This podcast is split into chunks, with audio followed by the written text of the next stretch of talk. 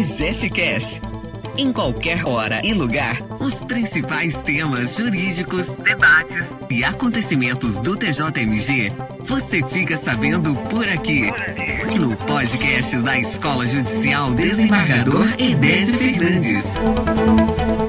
Você também pode nos acompanhar por nossas redes sociais, site, plataformas de áudio e em nosso canal no YouTube. Sejam bem-vindos ExecCast.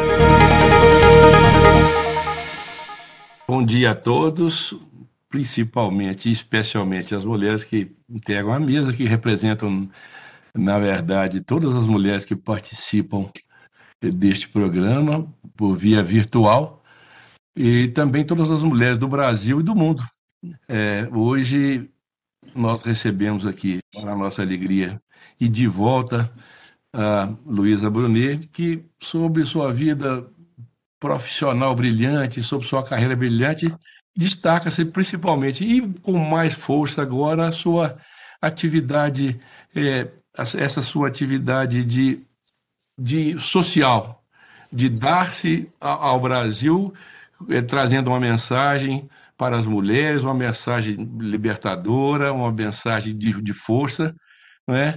e também a nossa querida colaboradora Mônica Silveira Vieira, que eu brinco com, com, com o Murilo, que é colega dela, que é um motor de ideias né, e de ação, que nos inspira muito, me, me ajudou muito aqui na escola. Na verdade, eu, eu, gente, essa subjetividade me ajudou, na verdade, eu falo aqui em nome da escola, porque a escola precisa de pessoas como vocês, todas, e com essa, com essa inspiração, com essa dedicação da doutora Mônica. Né? Cumprimento a Thelma, que é a supervisora da escola, a desembargadora Paula Cunha, é amiga, sempre, sempre ao nosso lado, e as juízas, as Robertas, né? É, elas, Roberta Chaves e Roberta Rocha Fonseca, que são mulheres muito ativas no, no meio no meio judiciário e judicial, né, com, as suas, com as suas decisões. É, e gostaria de dizer a todos que o programa Mulheres que Inspiram cumpre um papel maior do que, o, do que a, aquele papel que lhe dá o nome, que lhe empresta o nome Mulheres que Inspiram. Aqui, além de inspirar e servir de exemplo, incentivar a historiar a vivência de cada uma das mulheres que incentivar a historiar a vivência de cada uma das e superaram é, nas suas atividades sociais, que sempre ultrapassando os caminhos que se, que se, que se limitam e que, que, ou que limitam os seus lindes de ação. Né? O movimento das, das ideias que contornam e sustentam o projeto não é, não é, não é, não é centrífugo, ele não parte do centro para fora. Na verdade, ele principalmente intenta instigar, através dos exemplos particulares, um caminho livre e autônomo à figura feminina, que, é a ver... que na verdade, e é a verdade que toda a sociedade deve, deveria e deve buscar. Portanto, os temas debatidos aqui hoje convolam-se em verdadeiros exemplos de atividade e ação. Miram um futuro próximo desejado de compreensão e igualdade nas relações humanas. Então, de antemão, fica aqui o meu abraço, o meu agradecimento fraterno a todos os que participam, em especial a Luísa Brunet e a nossa amiga juíza Mônica Silveira. Muito obrigado, eu vou estar aqui é, é, me deliciando e assistindo a, as brilhantes exposições que se seguirão. Eu passo a palavra para a Thelma com um agradecimento enorme. Muito obrigado. Bom dia a todos. Cumprimento o desembargador Tiago Pinto, segundo vice-presidente, superintendente da EGF, nosso estimado desembargador, que esteve aí conosco ao longo dessa gestão 2020-2022. Cumprimento também a desembargadora Paula Cunha e Silva, superintendente adjunta da Coordenadoria da Mulher em Situação de Violência Doméstica e Familiar, uhum. CIV. Cumprimento a doutora Roberta Rocha Fonseca, juíza auxiliar da Corregedoria, superintendente adjunta dos serviços notariais de, de registro do Estado de Minas Gerais e secretária executiva da Coordenadoria de Registro do Estado de Minas Gerais, da Coordenadoria da Mulher em Situação de Violência Doméstica e Familiar, também com CIV, representando hoje o desembargador Agostinho Azevedo Gomes de Azevedo, o Corregedor-Geral de Justiça do Estado de Minas Gerais, a doutora Roberta Chaves, juíza do 4 Juizado de Violência Doméstica e Familiar contra a Mulher da comarca de Belo Horizonte, representando o juiz de direito Luiz Carlos Rezende e Santos, presidente da Associação dos Magistrados Mineiros, a MAGES, a nossas queridas expositoras que hoje nos honram com suas presenças, doutora Mônica Silveira Vieira e a Luísa Brunet, né? Sejam muito, todas muito bem-vindas. Desembargador Tiago, se o senhor me permite, antes de passar é, as notas curriculares das nossas expositoras de hoje, sem querer tomar muito tempo, eu acho que é importante trazer alguns dados aqui para conhecimento né, dos que nos ouvem deste ciclo de mulheres que inspiram. Nós realizamos, é, desde 2020, 19 lives do, dos mulheres que inspiram pessoas e superam os desafios da atualidade. Este ciclo que foi tão bem idealizado pelo senhor, pela desembargadora Maria Ângela, né? Nós, ao longo dessas 19 lives, é, nós tivemos em torno de 15.500 participantes, foram 4.790 certificados e de, de mulheres né, que acompanharam, e também eu acho que de um público em geral que nos acompanhou ao longo desses dois anos. Fizemos, é, foram realizados três lives em 2020, no início do no segundo semestre, quando o senhor assumiu a gestão, é, 11 lives em 2021 e em 2022, cinco lives. Eu acho que pelos levantamentos que tivemos da, das avaliações e do, dos chats, as, as manifestações que ocorreram nos chats, nós podemos dizer com segurança que este ciclo foi um ciclo de muito êxito, desembargador.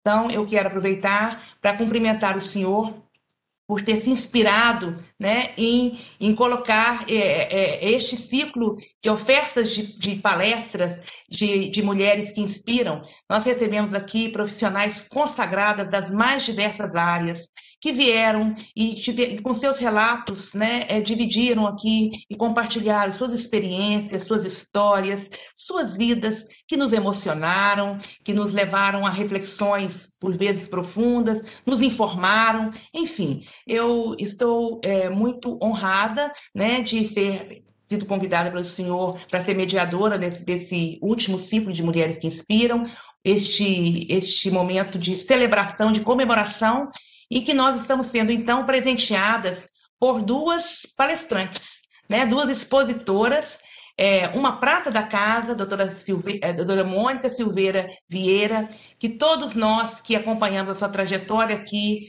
é uma magistrada admirada por todos nós, que conhecemos a sua história, dinâmica, ágil, né? Eu costumo dizer, é, doutora Mônica, que a senhora é, realmente tem um tônus de vida singular né, e que muito, muito nos inspira. Então, o convite para a senhora para poder encerrar esse momento é, é muito, é, é, muito pertinente.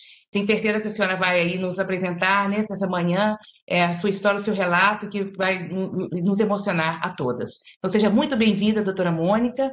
E também vamos eh, temos aqui a honra de receber novamente essa personalidade Luísa Brunet, querida por todos os brasileiros, né, que também, todos nós que acompanhamos a sua carreira como é, modelo consagrada, é, sabe do, de, de, de, e conhece um pouco da sua história, Luísa, percebe né, que você não é só uma bela mulher, você é, pelas causas que vem defendendo, emprestando o seu nome na defesa de causas tão nobres, é, nós constatamos facilmente que a sua beleza exterior ela é, é apenas o reflexo do ser humano que existe dentro de você e da sua beleza interior. Então, seja muito bem-vinda novamente ao tribunal. É um prazer tê-la conosco aqui, né, neste ciclo de encerramento de Mulheres que Inspiram. Bom, vou passar aqui as notas curriculares é, que pensamos aí do vasto currículo das duas expositoras, para depois é, passar a palavra a elas, que amanhã é delas, com certeza, né? Bom, a doutora Mônica Silveira Vieira é juíza titular da Quarta Vara Civil da Comarca de Contagem, é mestre e doutora em Direito pela Universidade Federal de Minas Gerais, UFMG, é pós-graduada em Gestão Judiciária pela UNB, é autora e coautora de livros e artigos jurídicos, é, atua como tutora em cursos promovidos pela Infam, pela EGF, pelo CNJ, pela Escola Judicial Eleitoral de Minas Gerais e pela Escola Judicial Eleitoral do Maranhão. Daqui a pouco ela nos brindará com seu relato de superação. É, Luísa Brunet. É, Luísa Começou a trabalhar como empregada doméstica aos 12 anos. Aos 14 anos, sofreu um abuso sexual. Retornou para a casa de seus pais e foi trabalhar como empacotadora e vendedora no subúrbio do Rio de Janeiro. Casou-se aos 16 anos, se tornou modelo aos 17 por acaso, conhecida do público brasileiro na década de 80, construiu uma carreira diferenciada e foi a primeira modelo no Brasil a ser contratada como exclusiva da marca Dijon. Luísa sempre foi símbolo de elegância e descrição, estampou centenas de capas de revistas e muitas matérias relevantes sobre sua pessoa sempre engajada em causas sociais, fez extensas campanhas de amamentação no nascimento de seus dois filhos. Fez campanha de câncer de mama e doação de sangue, tornou-se empresária desde 1996, atua como embaixadora do Instituto Avon por mais de oito anos. Em maio de 2016, Luísa foi vítima de violência doméstica e hoje se tornou ativista nas causas dos direitos das mulheres e meninas palestrante reconhecida nacionalmente e fora do país.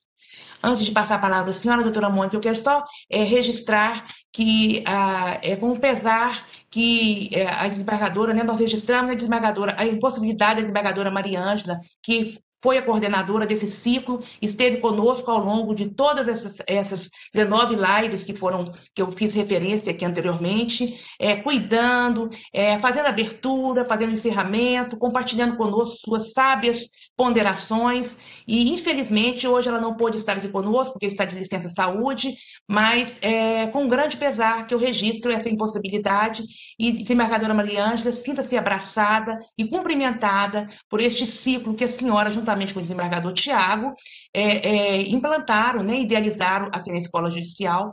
Então, toda a equipe da escola manda aí o um abraço da senhora é, é, é, por esse momento que, infelizmente, não pode estar aqui conosco, ok? Doutora Mônica, a palavra é toda sua, minha querida. Bom dia a todos. É, eu preciso, antes de tudo, agradecer imensamente pela honra de compor essa mesa né? Essa mesa virtual, esse encontro tão tão afetuoso antes de tudo. Eu quero cumprimentar não só as autoridades presentes, mas as que se fazem presentes como assistentes na pessoa do desembargador Tiago, que embora seja o único homem presente, tem uma uma sensibilidade extrema para valorizar as mulheres, né, e para reconhecer o valor das mulheres e a necessidade que nós ainda temos de uma, de uma elevação de valorização para nos igualarmos aos homens na instituição.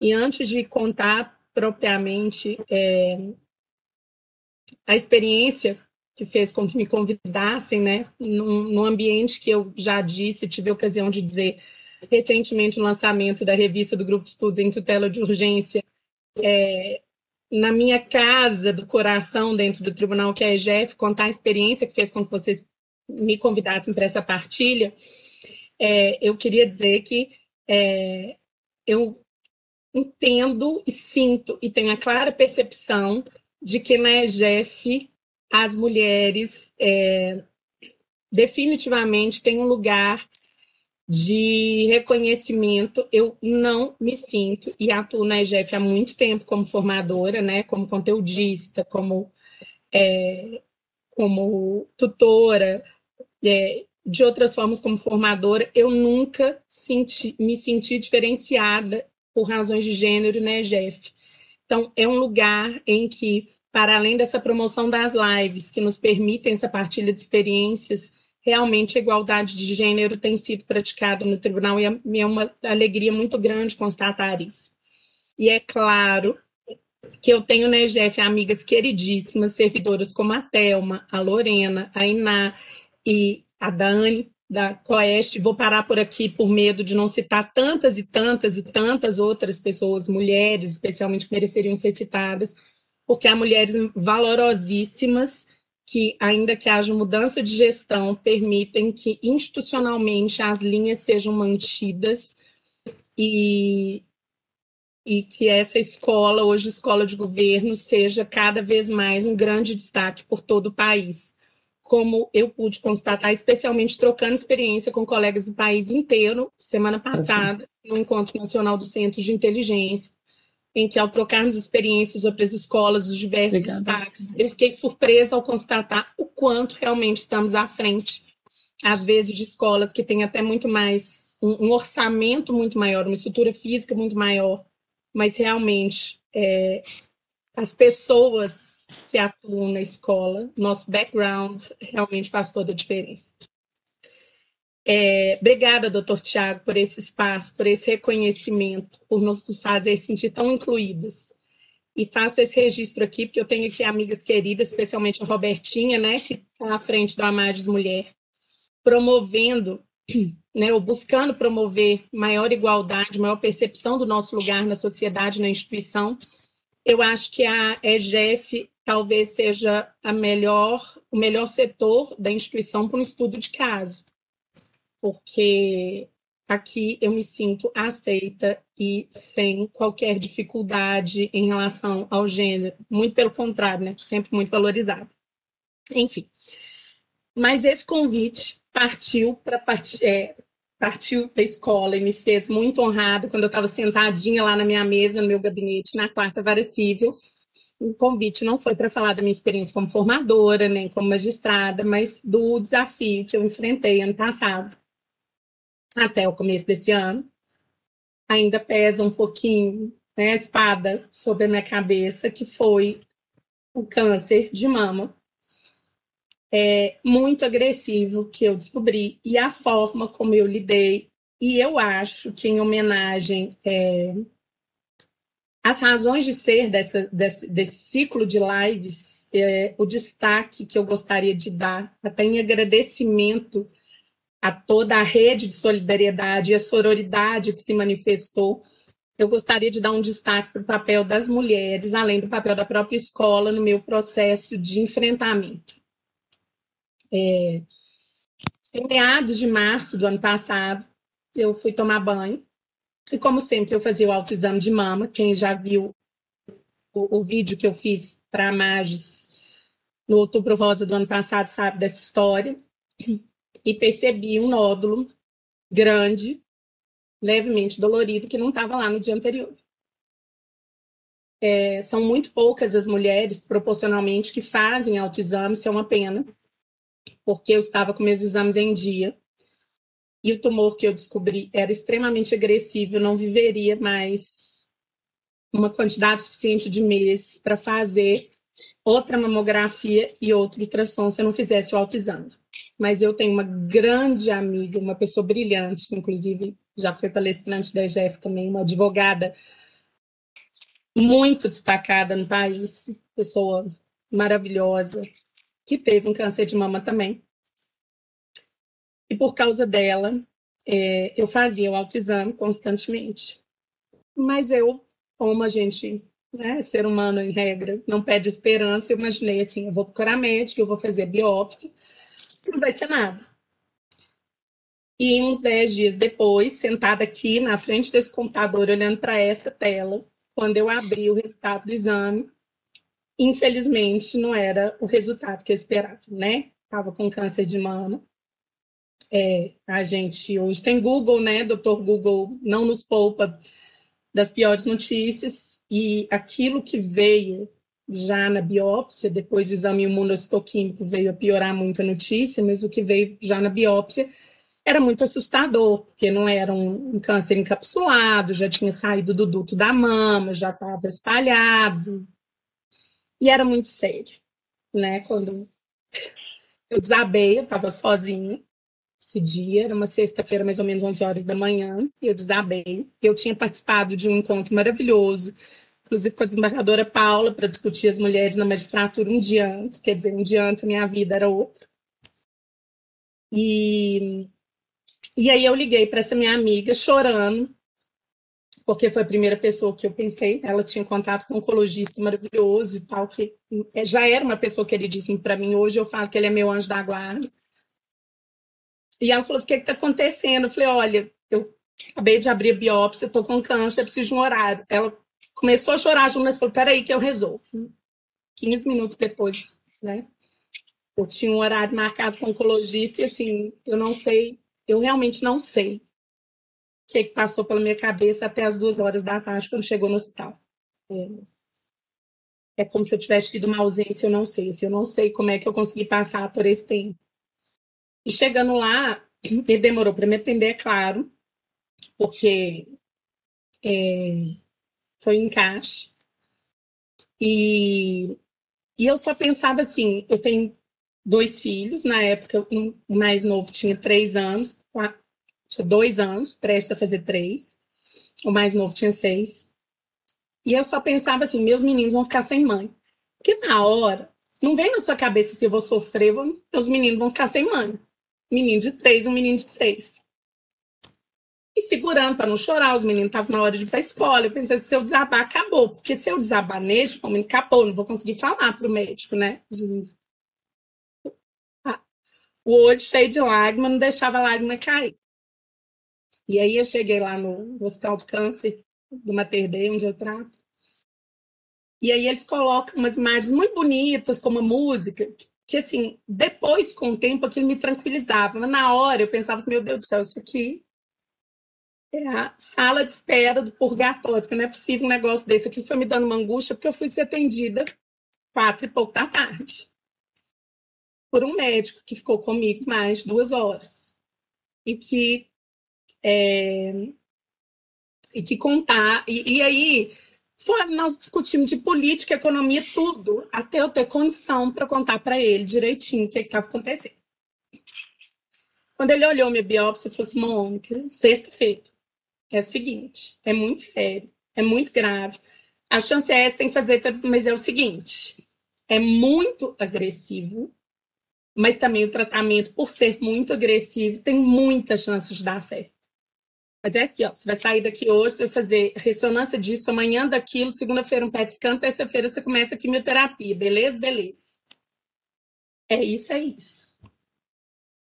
E aí eu falei isso, a gente, eu, eu não, né? Saí, fiz, eu fiz um, saí de lá, fiz uma ressonância de crânio, porque nesse tumor o principal risco de metástase era no cérebro. E, e aí seria muito, muito grave muito grave. Mas aí ele já assistiu a imagem, já falou pro meu marido que estava lá comigo, ó, fica tranquilo, tem nada não.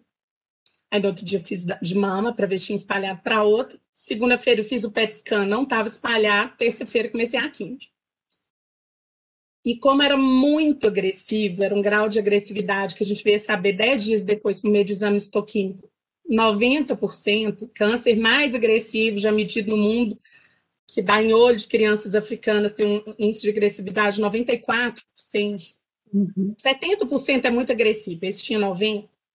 Eu tive que fazer um, o que eles chamam de ciclos mais reduzidos. Então, em vez de fazer de 21 em 21 dias, eu fazia de 14 em 14. A químio, a primeira fase da químio, que é uma fase de bomba, assim, né? Para não espalhar. E eu ficava umas sete horas no hospital porque a gente vai, colhe o exame de sangue, eu colho no dia anterior, a espera o médico olhar o exame, passa para uma consulta, espera os medicamentos serem manipulados para a gente, assim, direitinho, na dose certa, umas quatro, cinco horas tomando medicamento. Você toma os quimioterápicos, o antialérgico, o antiemético, né, para evitar enjoo, um monte de coisa. E eu passava muito mal lá. E passava muito mal, muito enjoada, muito. Mas eu falei com ele, quando eu senti tal, eu falei com ele assim, o Enaldo, doutor Enaldo, Melo de Lima, meu médico, um anjo da assim, Você me conhece, Arnaldo? Eu posso continuar a trabalhar? Ele falou assim: ó, eu não só acho que você pode, como eu acho que você deve. Que eu te conheço. Tem gente que dá conta, você vai ficar doida, vai me pôr doido, você vai ficar olhando o Google, vai inventar, vai achar que. E, e assim eu fiz. É... Então, assim, passava sete horas no hospital, chegava em casa, às vezes eu dava conta, aí eu dormia, né? Que você chega acabada de tanto remédio para enjoo.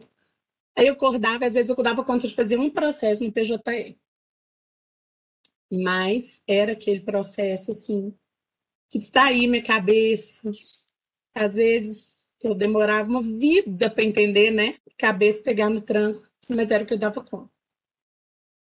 E toda vez que eu chegava em casa, eu achava um presente do meu grupo de amigas da, da faculdade. Nós somos oito, uma das oito. É, tinha tido câncer de mama também. Eu achava flores, eu achava um bombom sem açúcar, eu achava um sal de banho, eu achava uma velhinha. Aí, em outros dias, uma grande amiga de contagem me mandou cremes específicos para minha pele. Aí um, gran, um colega maravilhoso do tribunal também, é, um juiz, né, muito amigo, me mandava flores. Aí uma outra amiga juíza me mandava flores. E eu fui percebendo assim é... como carinho faz diferença na vida da gente.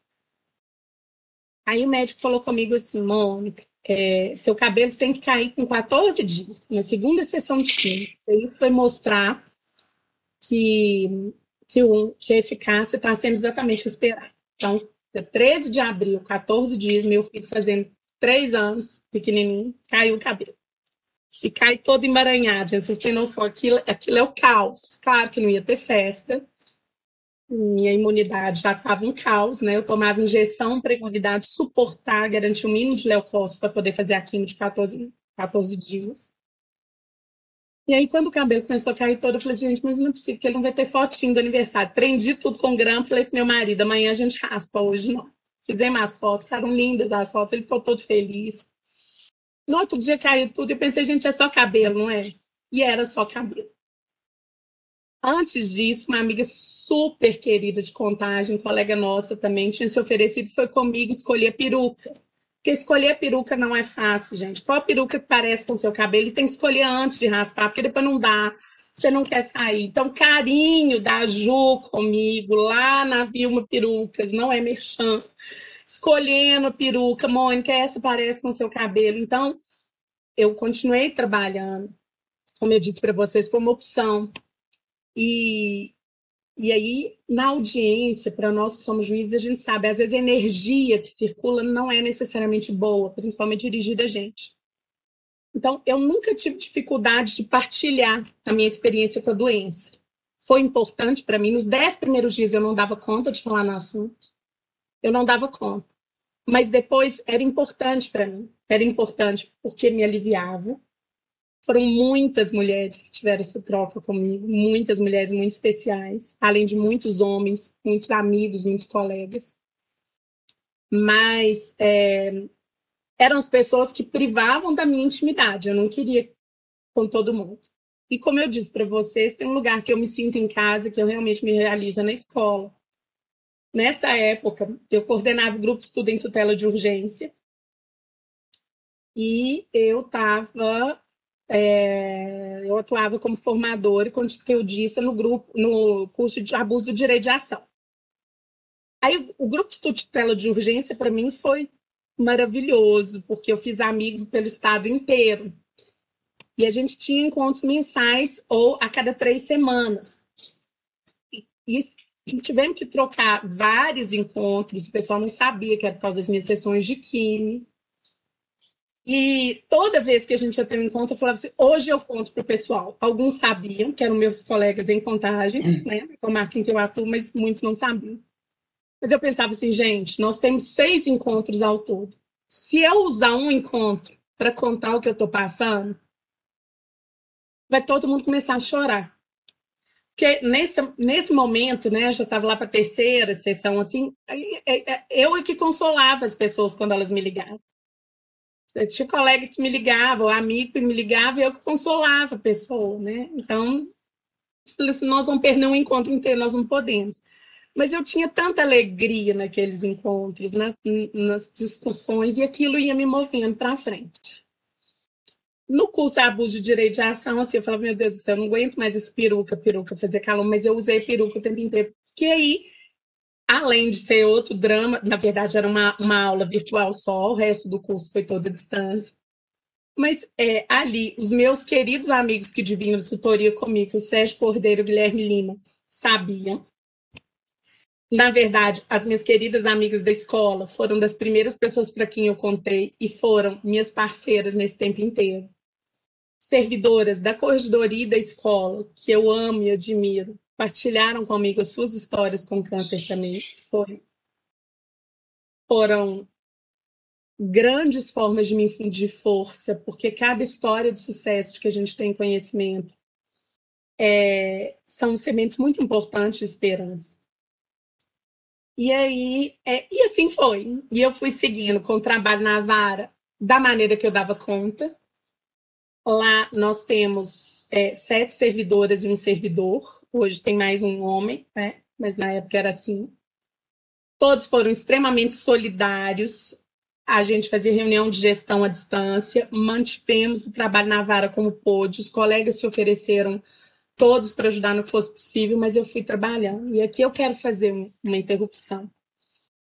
É, as pessoas falam assim, Mônica, você foi um exemplo, você é uma heroína. Isso não existe cada um enfrenta uma doença dessa, porque é, gente, é uma paulada na cabeça, assim, na falta de uma expressão melhor. É, é de virar de cabeça para baixo, você achar, eu nunca mais vou ser a mesma pessoa. Eu não quero, mas nem que eu quisesse. Não é possível ser a mesma pessoa depois de que algo assim acontece na sua vida. E, mas não existe isso de ser heroína. A gente enfrenta da maneira que a gente dá conta. E para mim, o trabalho era o meu pé na normalidade. O trabalho era a única forma, era a única coisa normal na minha vida que tinha naquele momento. Eu estava inchada, eu estava doente, eu estava enjoada. Eu, não, eu que adoro comida boa, eu não sentia o sabor de nada. É, tudo doía, o corpo deformou, tudo. Mas eu tinha trabalho, era normal. Eu tinha as atividades na escola, eu tinha que estudar, eu tinha compromisso, eu tinha que corrigir artigo. Era a forma que eu consegui dar. Não é, não é nem bom a gente pensar se eu fui uma heroína, eu fui isso, eu fui aquilo, porque se a pessoa consegue lidar é com licença, com uma licença, que ela possa ficar mais livre, que não tem as cobranças do trabalho, é a, é a melhor forma para ela. Não existe segredo. Mas eu queria também chamar a atenção de novo para a solidariedade das mulheres, aquelas mulheres que mandavam presentes, que me ligavam. Aí eu tive uma internação, ainda no primeiro semestre, que eu fiquei com, com o sistema imunológico tão fraco, tão fraco, eu tive uma febre. Se eu tivesse febre, eu tinha que correr para o hospital, tive que correr para o hospital. Cheguei lá, com todos os exames e se descobriu que eu não tinha nada, que as bactérias do meu trato intestinal atacaram o corpo tanto que a quimioterapia arrebentou meu sistema imunológico. E foi piorando, piorando, eu tive que fazer uma transfusão. E aí eu pedi em todos os grupos, porque precisava repor meu tipo sanguíneo. E aí a Roberta Rocha, que está aqui, não me conhecia, a não ser que eu ouvi dizer. Fiquei sabendo que a Ivana, minha colega de contágio, pôs um grupo de concurso, e a Roberta, que não me conhecia, dispôs do tempo, lá sentir dor, como várias pessoas de contagem, como vários amigos de amigos de amigos, foi lá sangue. Isso é um ato de tanto amor, gente. Eu fiquei lá deitada tomando aquelas duas bolsas de sangue, tão grata, porque eu não tomei a bolsa de sangue da Roberta, né? A Roberta foi lá repor. Mas eu fiquei tão grata pela generosidade daquelas pessoas que tinham ido lá doar seu sangue. E a doença faz isso com a gente. Eu tenho muita convicção, e eu tenho muito essa convicção há muito tempo, de que Deus me mandou o desafio e a força para enfrentar da mesma maneira. Pessoas maravilhosas, mulheres e homens maravilhosos, que me apoiaram e me apoiam, porque a luta continua, né? Até que passem os três anos, desde que eu descobri, se Deus quiser, vão passar, para que eu seja considerada totalmente curada.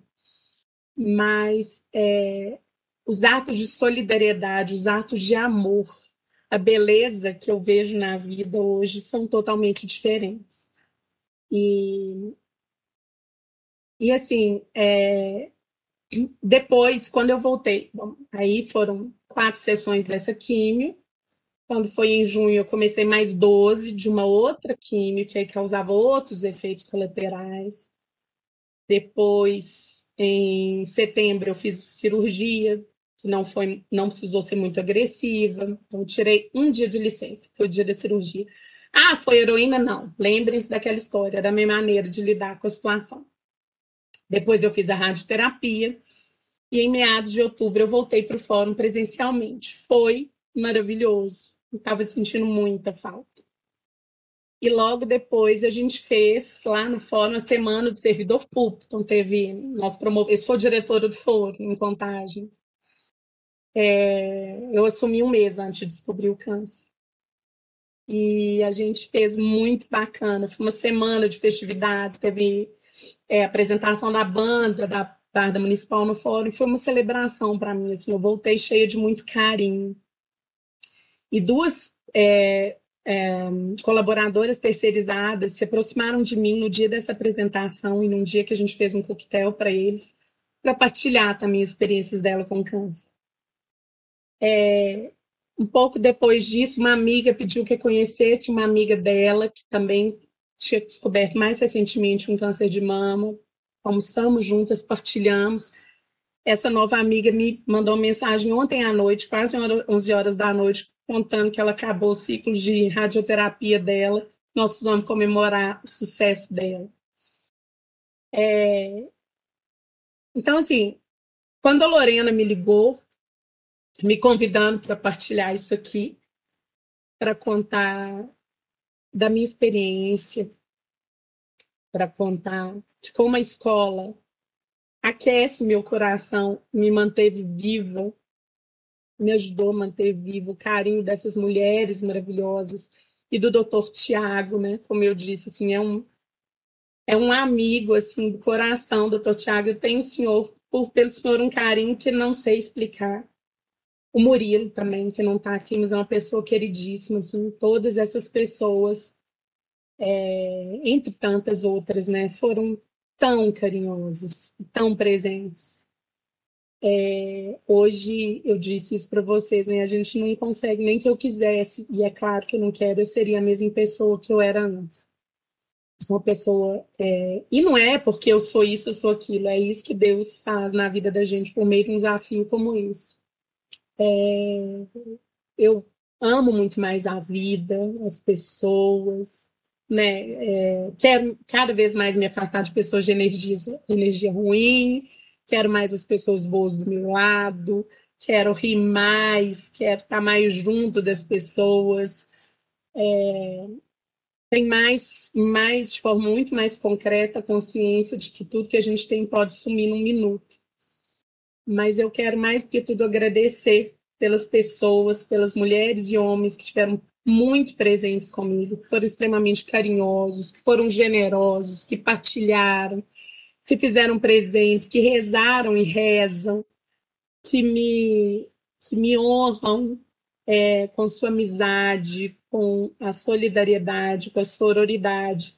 E muito obrigada por me permitir partilhar essa história aqui e, e me permitir, se for o caso, até se for possível, tocar alguém e me colocar à disposição se tiver alguém passando por um desafio parecido, semelhante, ou que possa de alguma forma ser ajudado por uma conversa, eu estou à disposição. Muito obrigada pela oportunidade. Obrigada, doutora Mônica. Depois nós faremos os comentários. Luísa, a palavra é sua. Bom dia, gente. Olha, vou te contar um negócio. Escutar o depoimento da, da Mônica é uma coisa que faz a gente pensar mesmo, né? Mônica, parabéns você pela sua coragem de enfrentar um câncer tão agressivo e, e compartilhar sua história com a gente. A gente sabe que câncer de mama afeta milhões de mulheres no Brasil e no mundo e muitas mulheres não têm acesso à mamografia e muitas não sabem fazer o, o autoexame e você teve essa chance de recomeçar a sua história, a sua vida. E eu compartilho com você essa, esse mesmo pensamento de que a gente valoriza muito mais a vida quando a gente tem aqueles tombos bem grandes, né? E a gente não entende na hora porque a gente questiona uma série de coisas e depois a gente percebe que realmente é um momento é, de, de, um grande gap assim, para o ser humano, né? de, de, melhora. E eu, eu fico muito feliz de poder voltar a falar aqui de novo.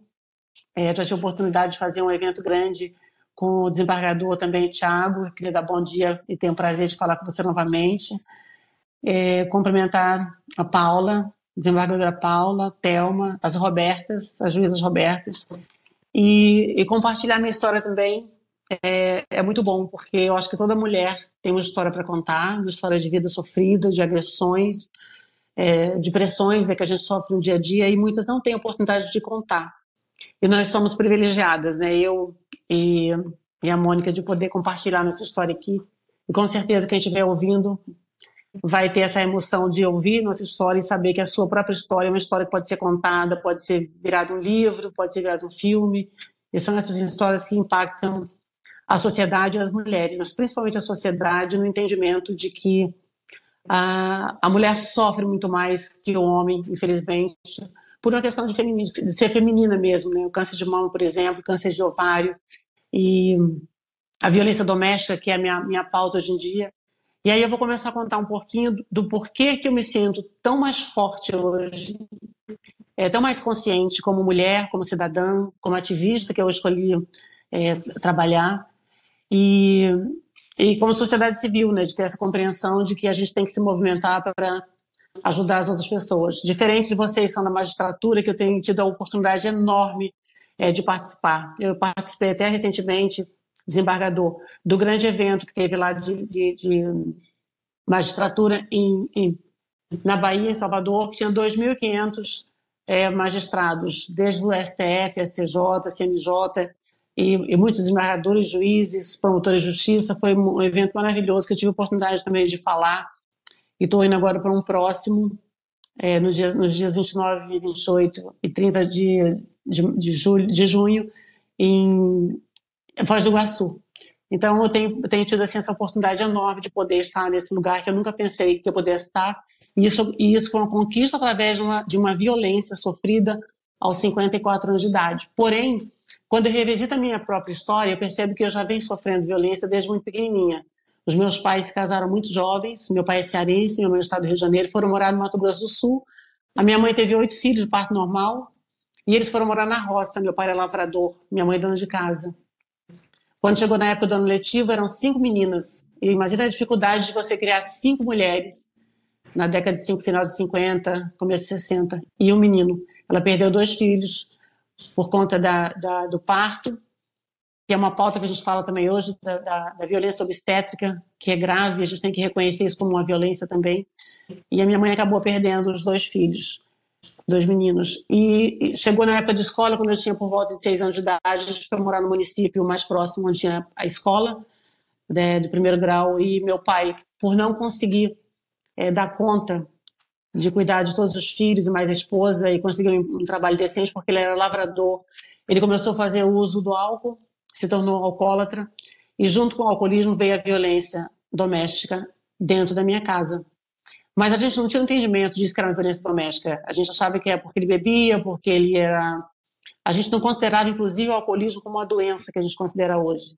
Então, tanto os vizinhos quanto a minha mãe diziam que meu pai era vagabundo, que não gostava de trabalhar, que ficava no bar bebendo. Mas hoje eu vejo que isso é, potencializou também as frustrações como pai. Né? A necessidade de encontrar um emprego e sustentar sua família não foi possível. Então, as dores que eu acredito que ele sentia, porque ele morreu muito jovem por causa do alcoolismo, a minha compreensão é, por essa questão do alcoolismo é, e, e, dependências químicas é muito mais profunda do que a vagabundagem, né? E eu me lembro que quando ele brigava com minha mãe, ele usava arma, ele apontava arma para ela, ele atirava na parede, na parede muito próximo, e eu estava sempre meio do lado, pedindo, por favor, pai, não faz isso, mãe, sai daqui. Era um, já era uma forma de me posicionar é, contra esse tipo de atitude do meu pai, e a minha relação com meu pai era muito boa, porque ele me tratava como menino, ele sempre me delegava os afazeres que ele delegaria um menino, como buscar um, um, algo na casa de um compadre, ir no banco pegar uma promissória. E eu achava que era muito importante assim, essa autonomia que eu, que eu conquistei. É, quando eu tinha 12 anos de idade, minha mãe decidiu sem saber o, o, o perigo que ela corria, as filhas também, ela decidiu sair do Mato Grosso do Sul, colocou todos os filhos no ônibus e veio para o Rio de Janeiro. É, para tentar ter uma vida melhor, talvez separar, ter um apoio da família, que a rede de apoio é muito importante, como a Mônica teve quando ela falou sobre as amigas, né, que ajudaram ela a ultrapassar essa fase difícil. O apoio é muito importante dos amigos próximos da família. E mesmo a moça que vendeu a peruca para ela, né, de compreender que a mulher é feminina, ela precisa desse apoio também. E essa rede de apoio é muito importante. Minha mãe não teve apoio de ninguém. Quando ela chegou, quando ela chegou no ônibus, no meio do caminho, meu pai entrou dentro do ônibus, porque ele descobriu que a gente tinha saído fugido, ele foi atrás da gente. E eu me lembro assim da sensação que eu senti é, de alívio quando eu vi meu pai dentro do ônibus. Eu achei que reconectar a família era muito importante. Eu só tinha 12 anos de idade. Bom, chegamos no subúrbio do Rio de Janeiro, numa favela vertical, e logo assim na primeira semana, a minha mãe ela conseguiu um emprego para mim e para minha filha mais velha, para minha irmã mais velha, que a diferença de idade é muito pouca, de, de um ano e pouquinho só. E eu fui trabalhar numa casa de família como empregada doméstica. E eu passei a, eu era para cuidar de dois meninos, acabei assumindo todo o serviço da casa, é, muito jovem ainda, e sofri um abuso sexual dentro dessa casa, que é outro pilar também que eu acho que a gente tem que falar cada vez mais, porque os números dos abusos sexuais contra as crianças no Brasil e no mundo são terríveis. E, e, essa, e a gente não tinha essa compreensão de que isso era um abuso sexual, né? Normalmente, naquela época, em 76, a gente falava que era um homem que era tarado, que tinha má educação, porque não tinha essa nomenclatura de assédio sexual. E, e eu me lembro que era para mim era um sofrimento ter esse tipo de comportamento dentro da casa, porque era uma pessoa muito próxima da minha patroa. E eu tinha vergonha de falar, esse é um assunto proibido, a gente não falava, nem sabia como falar isso para contar para os pais ou para ela. Aconteceu mais de uma vez, evidentemente, e eu acabei desenvolvendo, inclusive, algumas doenças por conta disso, que era medo, é, diarreia, eu perdi peso, não dormia, tinha insônia, insônia. Era um momento muito difícil para mim. Mas eu decidi sair e voltar para minha casa, sem dizer o porquê. Esse dinheiro que eu ganhava era muito pouco, mas era importante para o sustento também da minha casa. Afinal, meu pai ainda fazia abuso do álcool, minha mãe costurava para fora e era muito difícil. A gente vivia numa, numa situação muito precária nessa época. E e eu, eu voltei para casa e tentei achar outros empregos é, perto de em lojas de rua, é, onde eu morava no bairro do subúrbio, e tive problemas com assédio moral e sexual, que o movimento Me trouxe nesse, nesse esclarecimento de que a mulher tem que trabalhar simplesmente, ganhar o seu salário, não precisa fazer mais nada que isso. E, e, eu sofri muito abuso moral e sexual nessa época, porque era uma mulher madura, eu era menina madura, porque tinha já passado, mas tem uma história de vida já mais pesada. E, e eu mudava muito de emprego e minha mãe não entendia. Ela sempre dizia que eu, é, se eu não tinha competência, porque eu estava sempre mudando de emprego, mas eu não sabia como falar para ela, mãe. O moço lá na, na, loja passou a mão em mim, ele me convidou para sair, ele fez isso, fez aquilo. Não existia essa, essa, essa, essa naturalidade de poder falar sobre isso como a gente tem hoje em dia, como é importante os pais terem, é, serem esse porto seguro para seus filhos e, e dar essa liberdade de que eles possam ter uma, uma linguagem mais aberta e falar de qualquer assunto, até para o entendimento. Hoje eu vejo que é muito importante. Eu tenho uma filha de, 20, de 34 anos, tenho um filho de 21 anos. Eles sempre, sempre eu tratei os meus filhos é, explicando todas as coisas que são certas e corretas, os pilares que são corretos da vida, para que eles tivessem essa autonomia de fazer as suas escolhas. Meu filho já tem um relacionamento de 4 anos, embora tenha 23. A Yasmin também já tem a sua autonomia financeira, sempre trabalhou independente, sabe quais são os seus direitos, e isso é muito importante para que a gente possa ter uma vida sem as violências eu fui emancipada para casar com 16 anos, porque eu achei que casando eu teria uma autonomia maior, eu teria um marido, eu teria uma casa. E eu comecei a trabalhar como modelo por acaso, é, em 79. E, e, de fato, naquela época, na década de 80, as modelos eram taxadas como mulheres de vida fácil, assim como as atrizes, como, como teste de sofá, que a gente já ouviu falar. Acho que todos aqui somos da, da mesma geração. E, e para mim era muito difícil, porque eu, eu, eu, cuidava da minha casa, eu era dona de casa com o marido e trabalhava como modelo e voltava para casa. Assim. Era, era basicamente para obter um dinheiro melhor e poder dar um conforto para minha família, porque eu sempre fui responsável e provedora da minha família desde muito tempo. E os assédios eles eram constantes e eu tinha que saber driblar isso de uma forma natural, porque se acabava perdendo trabalho por conta disso e para mim o trabalho era sempre foi muito importante. Então, assim, revisitando a minha história, eu vi que os abusos começaram desde muito cedo e a gente não percebe. Né? Eu quero dizer isso porque as mulheres, muitas vezes, elas não reconhecem as violências que elas sofrem ao longo da vida. que culmina muitas vezes um relacionamento abusivo, que ela nem percebe que está dentro desse relacionamento abusivo. E, e, o nosso papel como sociedade, como mulheres que somos, é tentar dizer para algumas mulheres, que é o que eu tenho falado hoje em dia para mulheres no Brasil inteiro, em todos os estados do Brasil e fora do Brasil, principalmente para as mulheres brasileiras imigrantes que sofrem duplamente porque elas estão é, longe das suas famílias, elas às vezes casam com um homem que se mostrou um príncipe encantado, às vezes estrangeiro, às vezes não é brasileiro, que vai mesmo tentar a vida fora e, e não dá certo, e elas sofrem uma série de abusos. E falar para as mulheres que elas precisam reconhecer essas violências, né? tem que parar, passar a sua vida limpo e ver em que ponto da vida dela que ela se sentiu maltratada, que ela se sentiu agredida, que ela se sentiu violada, para que ela possa buscar vocês da magistratura, né? Que ela possa fazer uma denúncia, que ela possa entender que é preciso ter provas para você, inclusive, é, formatar essa denúncia com, com provas para que o seu processo siga adiante e tudo mais.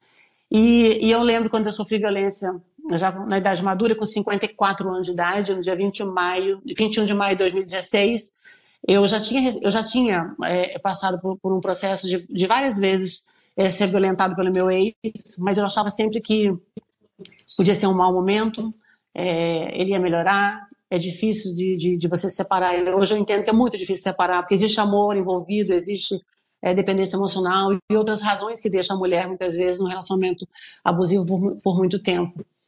É, é, muito compreensível isso. E é muito difícil também a gente, a gente denunciar um homem que a gente viveu, um homem que a gente ama, um homem que a gente amou ou ainda ama, sem na delegacia de mulheres e fazer uma denúncia de um abuso moral, de um abuso sexual, de um abuso patrimonial, de um assédio ou de um abuso físico mesmo, né, de violência física. É muito difícil, tanto que a gente sabe que a subnotificação é muito menor do que os números que realmente a gente tem acesso. Mas eu acho que compartilhar nossa história faz com que as mulheres entendam esse pilar doloroso, né, esse iceberg profundo que são as violações que os seres humanos é, vêm passando, né, principalmente pós-pandemia ou durante a pandemia. É, a gente viu muitos casos né, que aumentou demais a violência contra as mulheres, é, os assédios sexuais contra as crianças. Eu recentemente fiz um curso de, de tráfico humano para entender maior melhor é, o que significa esse pilar, porque eu recebo muitas denúncias no meu próprio Instagram.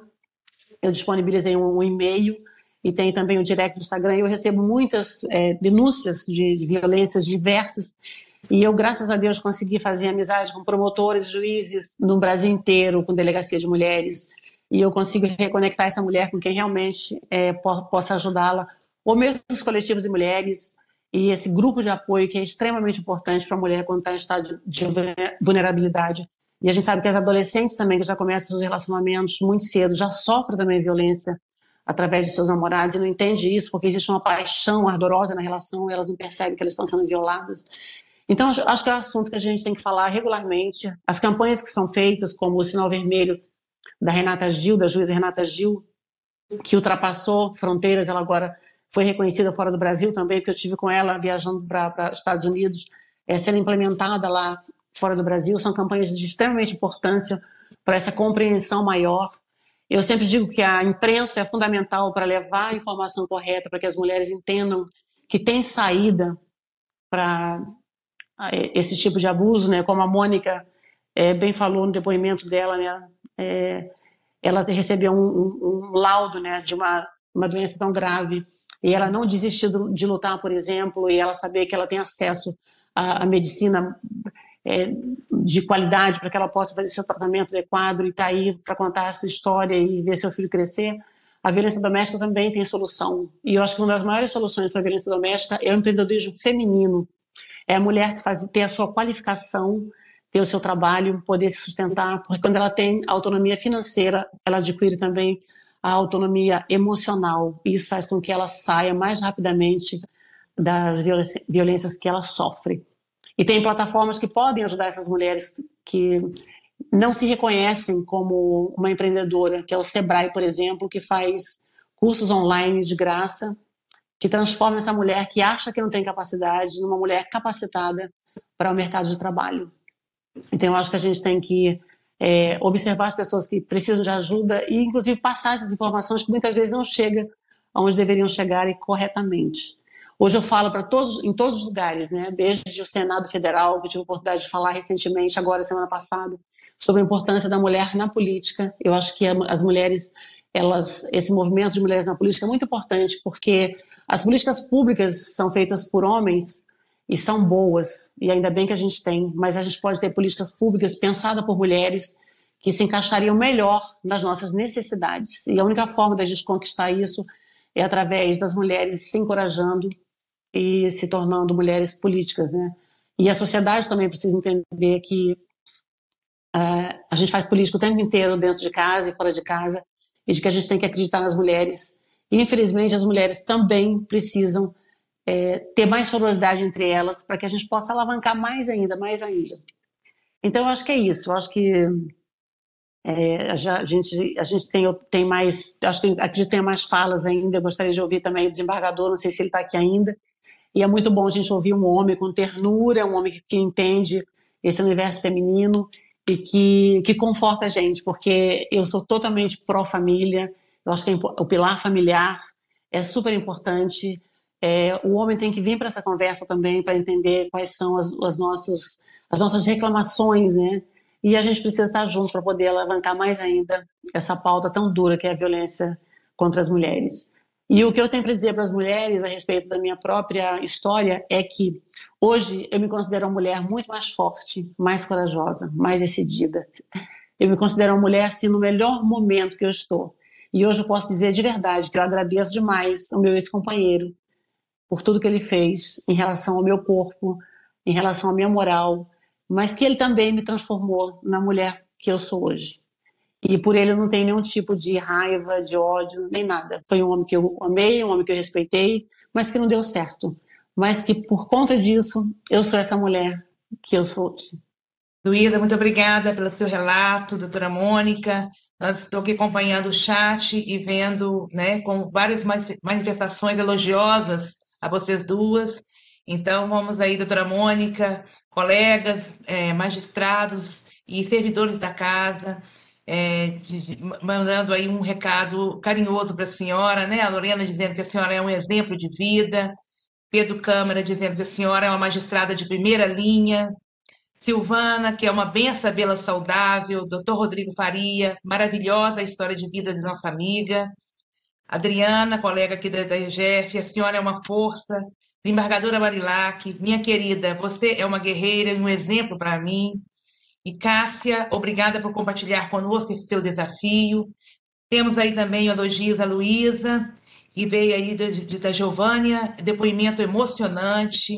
A Yara dizendo que história de superação, parabéns, Luísa. Bruna, sua história nos inspira a ter coragem de enfrentar relacionamentos abusivos. E Juliana Guedes, a gente se reconhece e se fortalece com esses relatos. É, foram relatos realmente comoventes, né? Tocou fundo a cada uma de nós, é, nos emocionando é, e nos levando a reflexões profundas que eu acho que realmente as mulheres que inspiram, né? Nós estamos aqui encerrando, trazendo esses relatos que tanto nos levam a, a ficar comovidas, mas ao mesmo tempo a buscarmos forças nesse feminino que nos levanta, que nos deixa, que nos torna guerreiras quando precisamos, né? Aquela coisa meio tipo é, tem uma música que fala chorei, não precisei esconder, todos viram. É, pena de mim não precisava, ali onde eu chorei qualquer um chorava. Dar a volta por cima que eu dei, quero ver quem dava.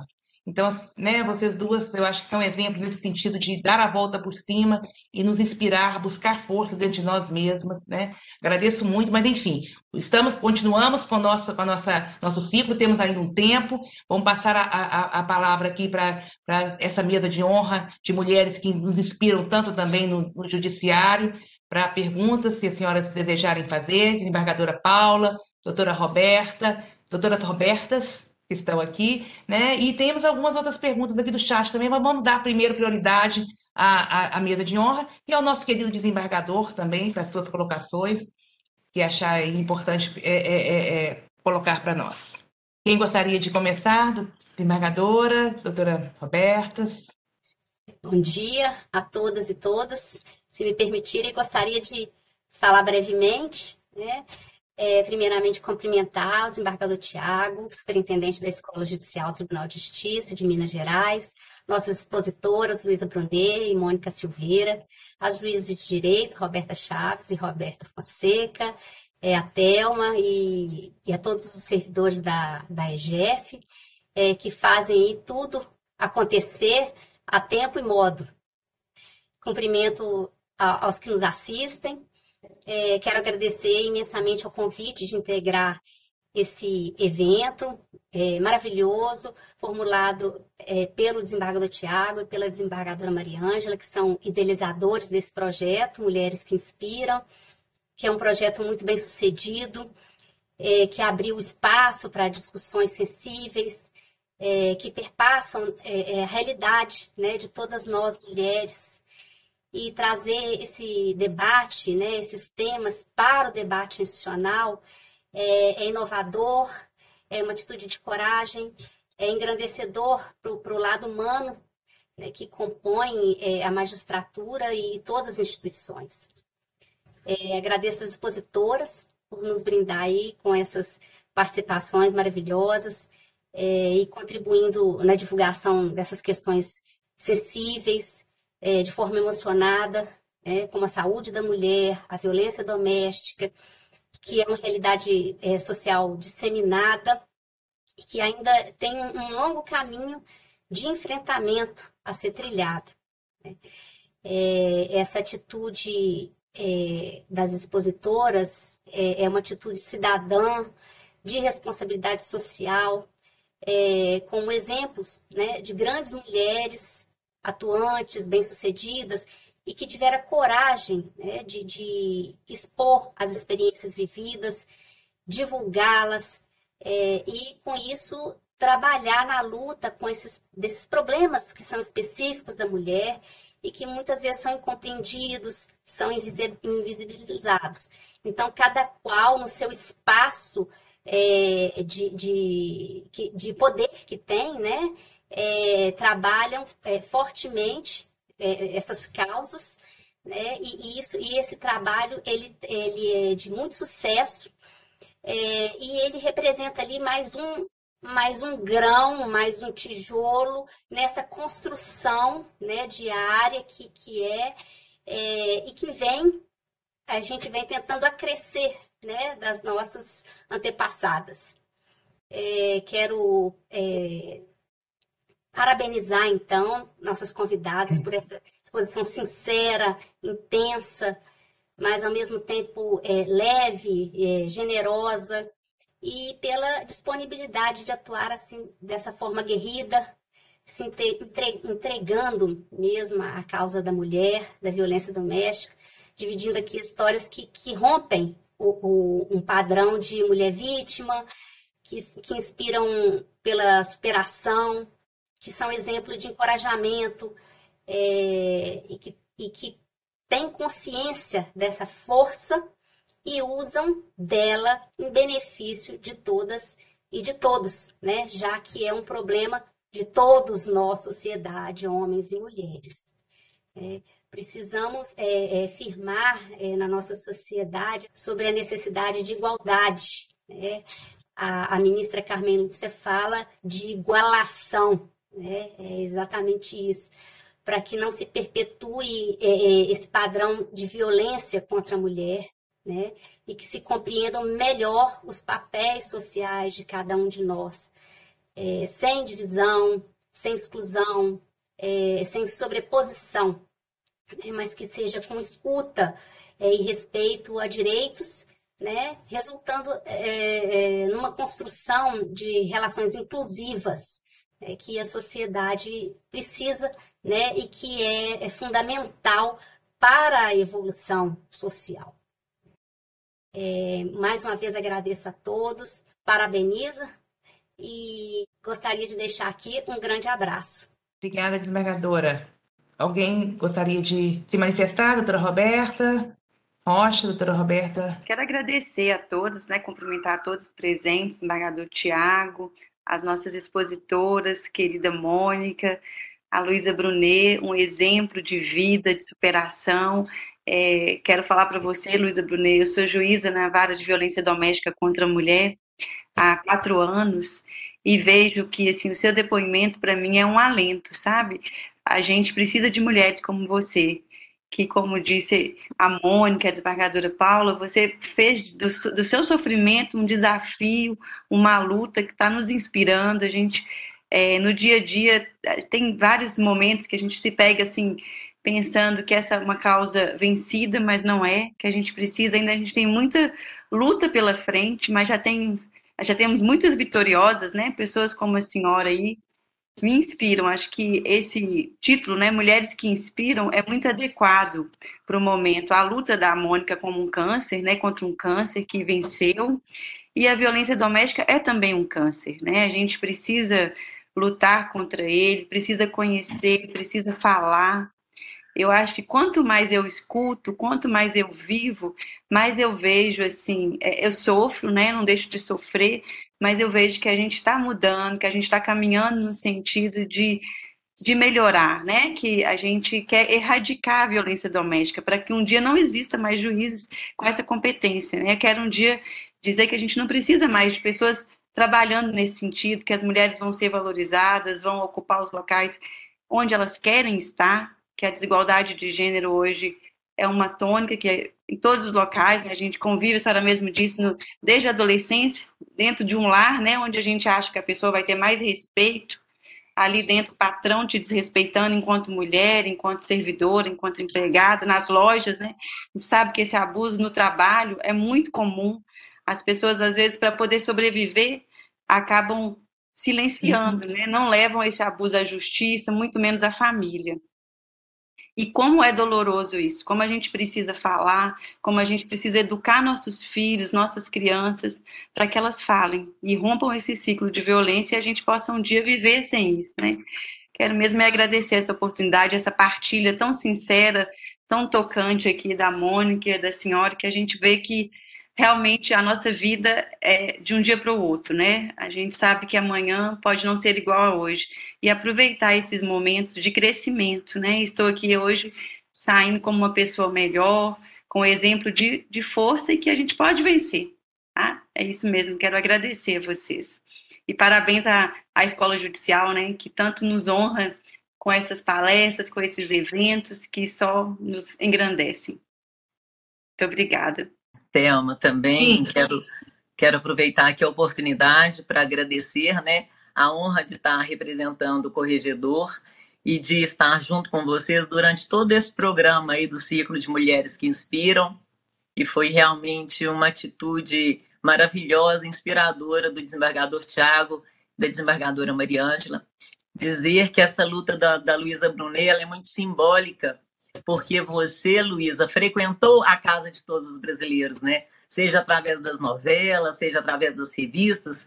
Então, isso tem um simbolismo muito grande, porque nós, brasileiros, é, sentimos por você, fomos tocados, né? Através da violência que você sofreu.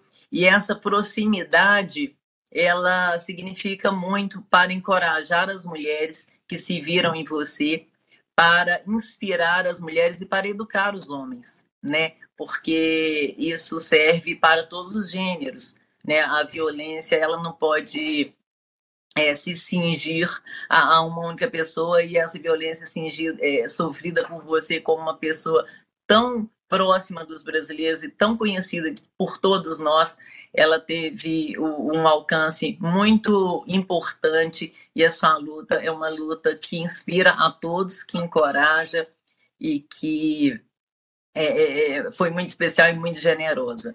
Quanto à Mônica, é sem palavras, né? Eu estava aqui me desmanchando porque também sou mãe de três filhos é, em idades muito, muito além da, das, da, dos filhos da Mônica, mas foi a primeira pessoa, a primeira é, coisa que me veio à cabeça também, né, na, ao ouvir o seu relato, que a gente, a partir do momento que gera, se pensa imortal, né, que os filhos precisam da gente é, por todo sempre. Então, é, você, Mônica, é uma inspiração para mim diária, de força, de fé, né, sobretudo, e de altruísmo, porque mesmo é, é, derrubada, né, igual você usou aí, você estava preocupada com o outro, preocupada em trabalhar, e o nosso serviço na magistratura não é outro senão servir. Então, mesmo estando doente, a sua preocupação era servir o outro. E isso, para mim, é extremamente importante. E só para finalizar, eu gostaria de agradecer aqui publicamente ao desembargador Tiago. Esse ano de 2022 completa 30 anos que eu fui estagiário do doutor Tiago, quando era um jovem juiz em Uberlândia. E no meu segundo ano de faculdade tive a honra de ser é, dele ser meu tutor no meu primeiro estágio. E aquele jovem juiz traz até hoje, no jovem desembargador e no magistrado sempre jovem, os valores que eu considero importantíssimos inspiradores para minha carreira, que é a inteligência intelectual e emocional, que sempre destacou o Dr. Tiago, o bom humor refinado, importante, e o amor ao trabalho e os valores da ética e da lealdade.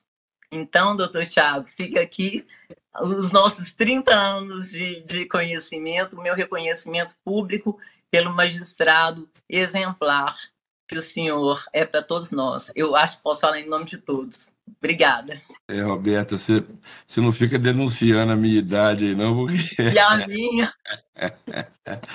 Olha, eu, eu, eu, eu, tinha me prometido a não deixar que se fluísse aí normalmente no meio feminino que é próprio desta, desta sessão, mas eu, eu, eu, eu me sinto obrigado a manifestar, primeiro com um agradecimento é, pela essa participação espontânea, pela, pelo relato dos casos, nós saímos daqui mais leves hoje. Gostaria de dizer também que é, esses dois temas, violência contra a mulher e saúde da mulher, não são temas excludentes são temas que se complementam. Um, a violência contra a mulher, ela decorre de uma, de, de uma realidade histórica determinada que tem que ser mudada culturalmente, partindo já do pressuposto, do conhecimento a priorístico que a violência contra a mulher não deve ser aceita em hipótese alguma, hipótese alguma. E esse é o princípio que deve orientar as ações humanas e que deve ser difundido para que é, crie-se uma cultura nova no meio social.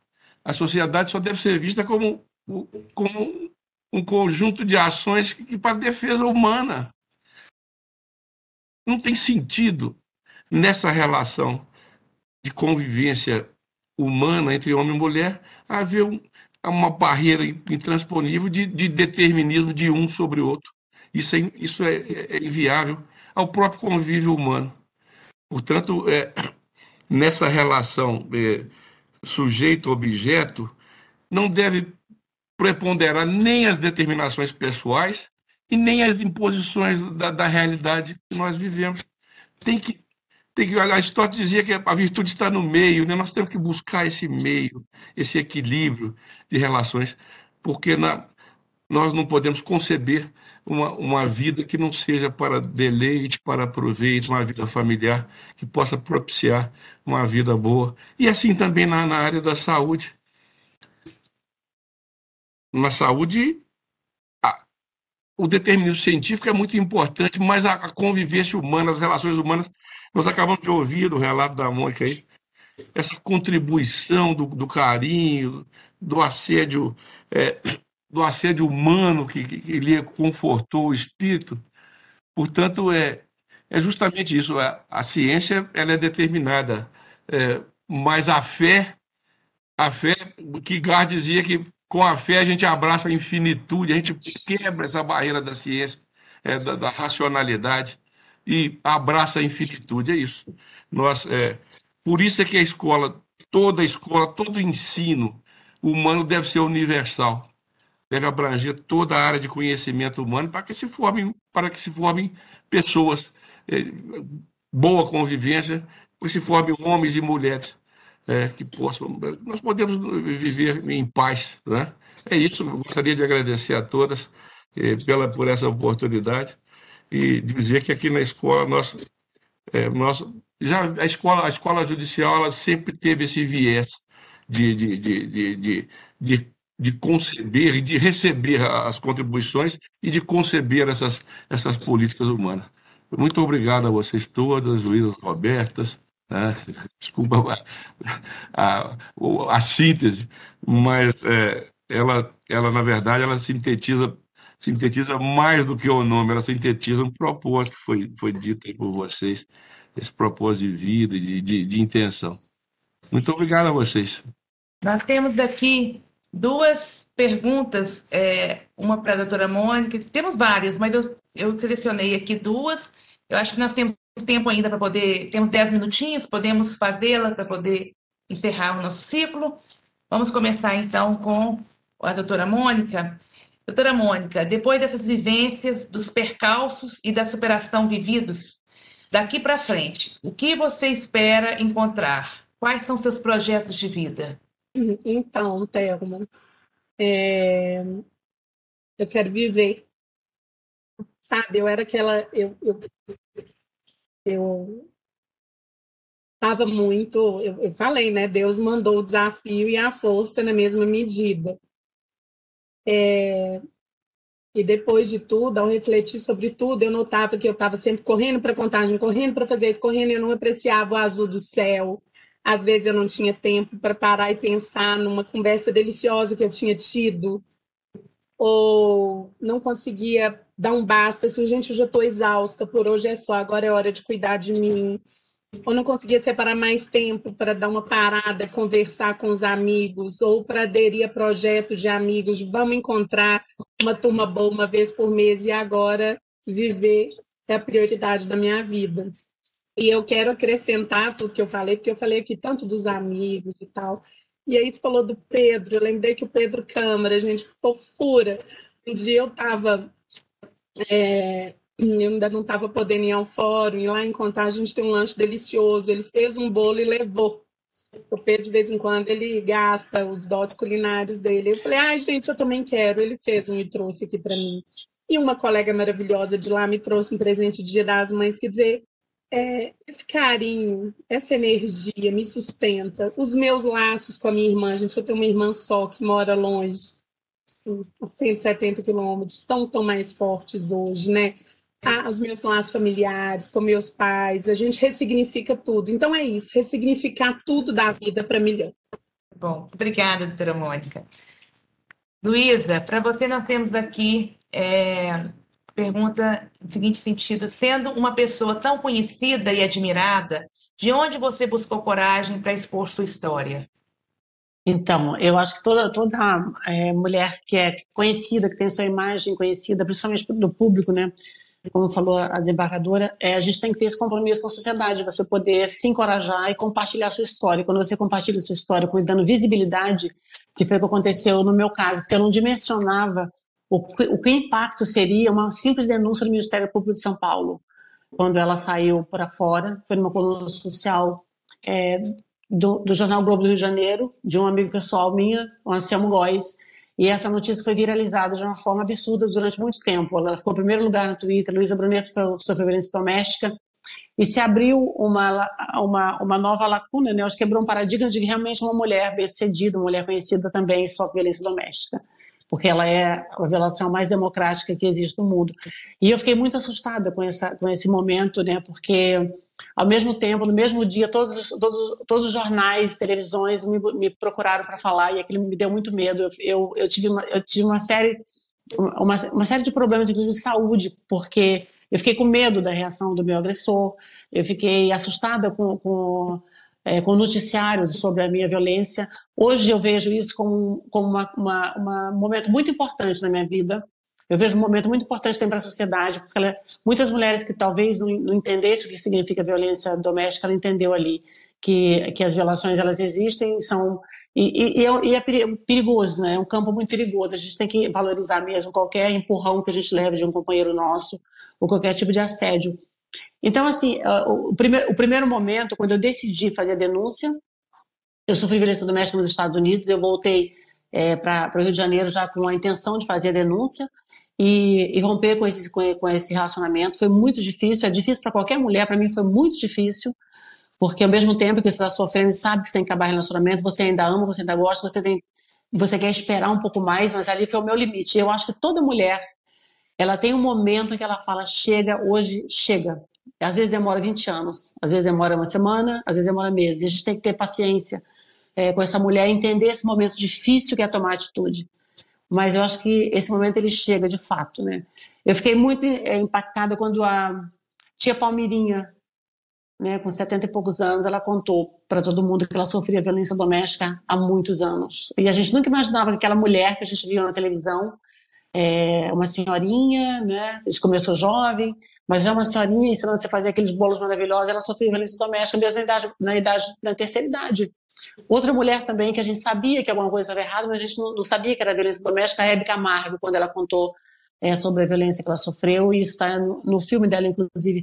Então, são esses paradigmas que são quebrados, a gente fala, meu Deus, se ela sofre, a Hebe Camargo, uma mulher né, tão admirada, uma mulher poderosa, tem, é, economicamente, ela, ela, ela sua própria provedora, é, então, então, assim, faz pensar esses depoimentos, que, que nós, mulheres com visibilidade, é, temos coragem de romper esse ciclo, de quebrar esse paradigma, é, é um, eu acho que é um trabalho social de uma extensão absurda.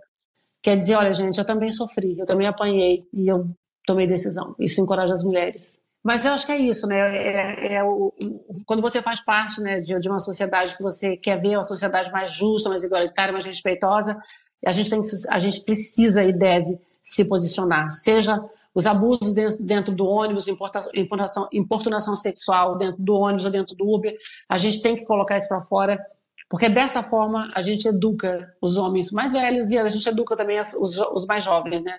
Porque através da exposição é, que a internet proporciona, que o celular proporciona, é, essas imagens viralizam e hoje em dia eu acho que o telefone ele virou uma grande forma da gente denunciar também, mesmo que a gente não faça denúncia no Ministério Público, na Delegacia de Mulher, você pode expor uma situação que viraliza, é, como aconteceu, Mamãe Falei, né, que é esse deputado federal que falou sobre a questão sexual das mulheres no fronte de guerra, de uma forma absurda, ele foi caçado do mandato.